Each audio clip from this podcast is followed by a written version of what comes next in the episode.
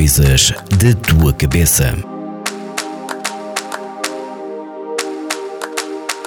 Olá a todos, o meu nome é Carmen Silva. Sejam bem-vindos ao podcast Coisas da tua cabeça da Vagos FM, onde falamos sobre vários temas da saúde mental.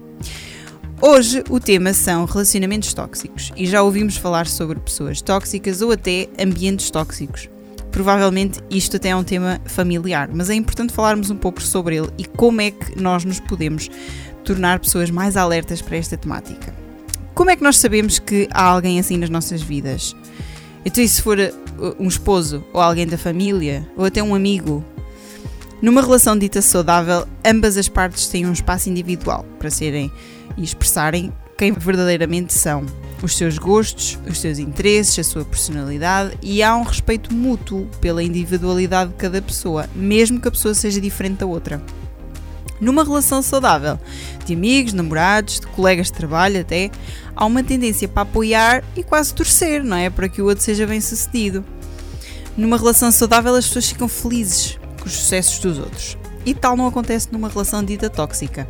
Há vários sinais ou alertas que vamos percebendo quando estamos numa relação destas. E alguns deles são quando o outro parece ficar incomodado com alguma coisa de bom que nos acontece. Por exemplo, uma situação em que partilhamos com um amigo que fomos promovidos no trabalho e a resposta é: Ah, só te promoveram porque o outro candidato disse que não queria.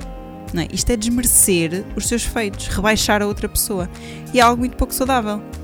Também existem pessoas com traços narcísicos, ou seja, muito centradas em si mesmas, com pouca empatia pelo outro, e são aquelas pessoas que, não importa o que nos aconteceu de bom, a elas será sempre melhor e vão sempre ser mais bem-sucedidas e procuram constantemente ser reconhecidas e valorizadas pelos outros.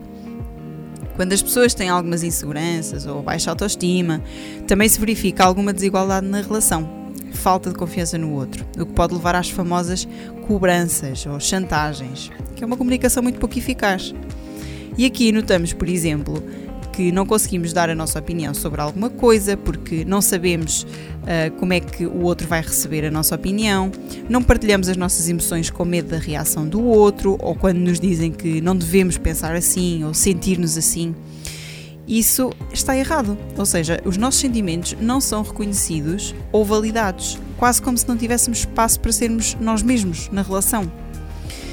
Por vezes as pessoas não se apercebem que são tóxicas e até podem nem ter sido sempre tóxicas ao longo da relação.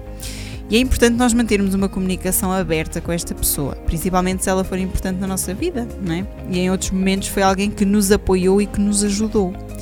E se há algo que não considera positivo e saudável na sua relação, comunique-o.